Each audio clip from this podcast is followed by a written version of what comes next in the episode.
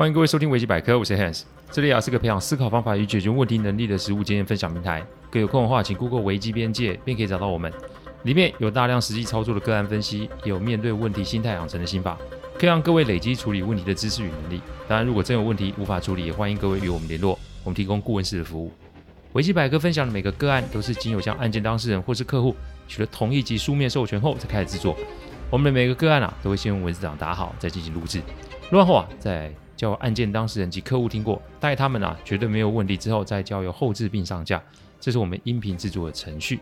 希望各位在分享维基百科之余，也可以向身边人说明制作过过程，好他们可以安心。在两周，二零二四年哦，很快哦，随着 Podcast 也迈入第一百八十集了哦，明年照这个产出的速度啊，会逼近三百集哦。反正呢，我也不赶时间，就像之前说的一样。我会守着啊，这一亩三分地，好好的耕耘哦。其实这么久以来啊，我们都在尝试新的产出方式。但我想啊，出声音对我来说是最轻松及舒适的。未来啊，哪怕是订阅制，也是会用声音来做产出哦。露相这件事情啊，真的没办法。所以目前的安排是这样哦。我之前也有提过，我们这个行业的防守范围其实不小，每天都会有新的问题上门。今天要讲的案例跟线上课程有关哦，不是问我们要怎么做线上课程，而是要问我们啊。要怎么透过线上课程来达到学习的目的？这个上门来问我的是位大学教授啊。线上课其实从疫情开始后啊，便如雨后春笋的出现哦。不论是线上的实体课，还是与预录并制作发行的线上课都有，而且种类越来越多哦。虽然我们这里也是有很多询问的声音，但几经思量后，我们还是决定用 订阅制的音频，因为露相我们还没有办法克服哦。我的伙伴们啊，也不想露相，所以呢，只能这样。开始之前啊，关于学习这件事情，我想在这边啊跟大家分享一些些心得哦。以前跟现在的学习环境其实并不相同，网络的进化让我们可以比前人们更加的容易接触到各种不同的知识。过多的选择其实是让人觉得难以入手的，所以啊，线上课的推出某个程度啊是解决了这个问题。但如何有在有效的时间内帮助学员吸收更多的知识，那是每门线上课的挑战。世上的每件事情都要花上时间。我问各位一个问题哦。各位觉得世上最有效的学习地点在哪边？答案不是学校啊！我给各位想个三十秒。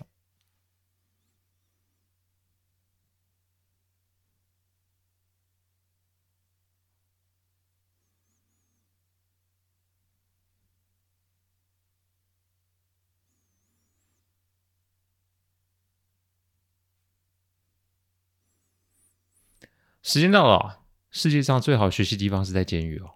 为什么？因为每天的作息都是固定的。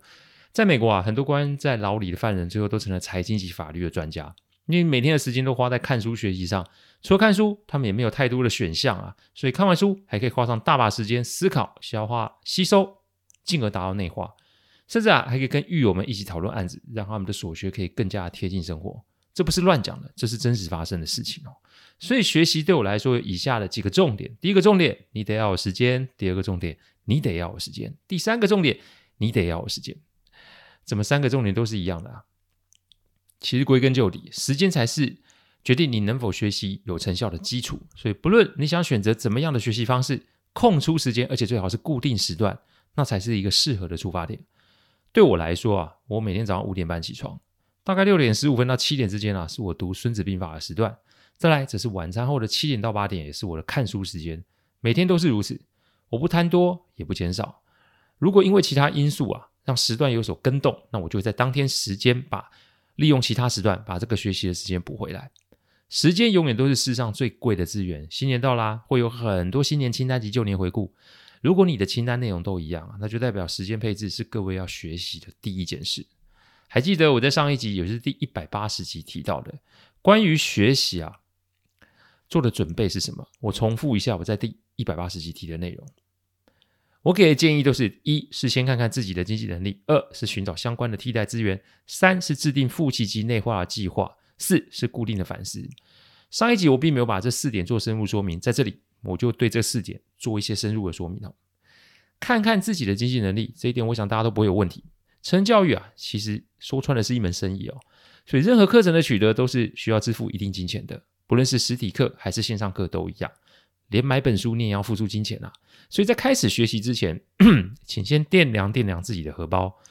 我也说过，人生处处都是学习，所以怎么衡量自己的金钱与学习的选择，这你要弄清楚。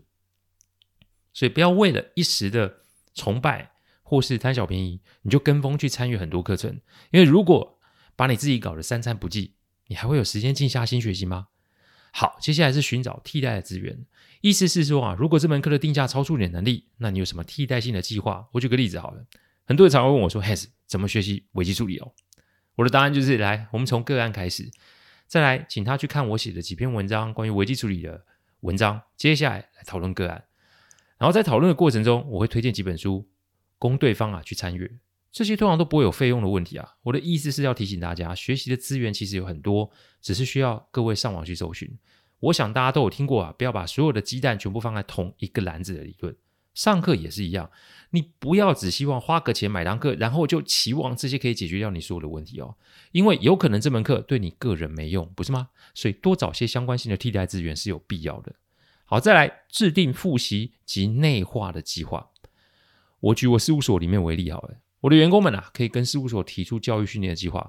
我们这个行业什么案子都会有，所以只要员工觉得是有助于他们的工作及成长，我都会给他们全额的补助。但事后的考核很硬哦，因为我会 review 他们上课的内容，然后定期的去考核他们是否会记得他们学的东西。再来，如果真的是太过于专业，我还会请客户来帮忙来考核我们的员工，以确保他们学的东西不会忘了。对我来说，钱是小事。但花钱上课，同时你也花了时间，因此严格的考核与检视就会让员工们养成复习及内化习惯。考核在我们事务所可不是填填表单那么简单，通常会要在我两名资深主管、一名客户的前面说明我们提出来的问题，连做小抄的机会都没有，很硬吧？但保证有效。上线上课啊，其实有点挑战，因为这个不比在现场上课。所以老师的场控能力会受到限制。再者，成人教育又不是学校教育，你不开摄像头，老师拿你也没办法，不是吗？所以自制力这件事情就会成为左右你学习效果的关键。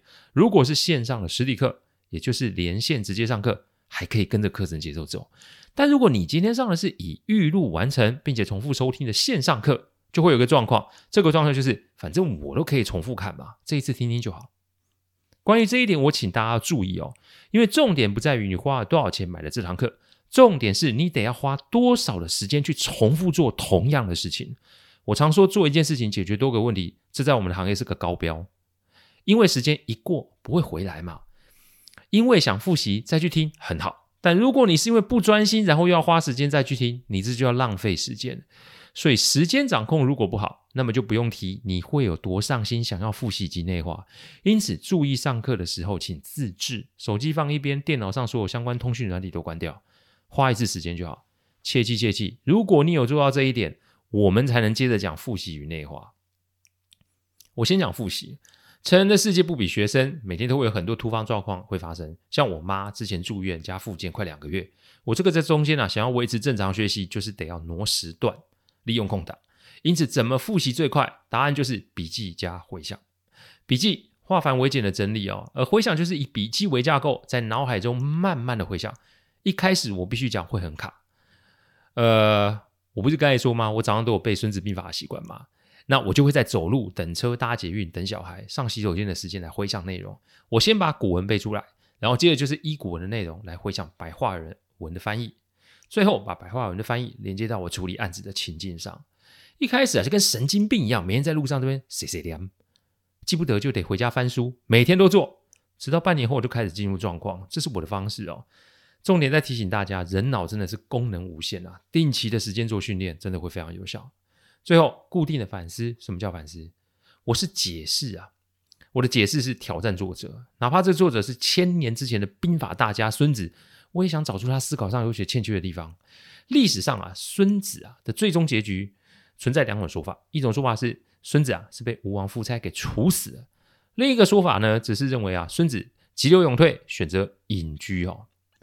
由此，不论是哪一种结局，这都促使孙子在历史上逐渐的销声匿迹，乃至于最后下落不明。其中就第一种说法来说，据《汉书》记载，兵圣孙武是被夫差诛杀的。在《汉书》中存在这样一句话：“孙吴商白之徒，皆生诸鹿于前，而攻灭亡于后。”也就是说，孙武和吴起、商鞅、白起一样，都遭到君王处死的结局哦。所以，哪怕是兵胜的他，最后还是遭到帝王的猜忌及诛杀啊。我先不论上述两种说法哪一个是事实，但我就会想，如果我是孙孙子的话，我在面对吴王夫差的时候，我要用《孙子兵法》的哪一段来做应对啊？这一来一往，就像是我跟千年前的孙子有了连结，这个情境式的推演就是我所谓的反思哦。这是我对于学习的实践与心得，欢迎各位可以拿去试试看哦。每个人的方法不一样，没有谁是最厉害，参考他人，找出自己最适用的方式，那才是真的有效。我们开始讲讲今天的案例哦。来问我的，是一位大学的教授。他之所以会认识我，是因为他是我客户的先生哦。我之前也说过，我们常会因为案子的关系啊，跟客户产生不少连结，一切看缘分嘛。这教授啊，我就称呼他为李老师哈。李是理想的李哦，因为他是一个很有热忱及使命感的老师。他是一名中文系的教授。中文系，我想最近有很多议题都在讨论嘛，关于毕业的学生出社会有没有出路啊？大家都多多少少有听过或看过。事情是这样的，李老师在上古文学诗词的时候，有学生就说：“老师啊，大学教育跟线上教育的差异在哪？现在不也是有很多名师出来开音频或是做线上课吗？这个购课成本跟学费成本来比较，除了学校毕业有文凭之外，有没有什么差异？”比如说，最近在线上募资的一一门古文课，学生只要花三千不到的费用就买到了，而且重点是里面的内容啊通俗易懂，那学生就会想啦，那他为什么还要再花几年级背上背上学贷来拿到这张文凭呢？学生不是挑衅哦，或是找老师麻烦，学生的问题就是点出他心中的疑问与现实的困境。李老师在家想了很久，于是啊，问题就到我前面，因为那一天正好我在客户那边开会，李老师就跑了进来跟我讲了这个问题哦。我要怎么帮他解决这件事呢？一切都等下一集再做说明。感谢各位聆听，听完之后，如果任何意见及问题，请上网站危机边界留言。我们每周都会有新的主题分享，各位有任何想听的主题，也都可以让我们知道。再次感谢大家，我们下次再见，拜拜。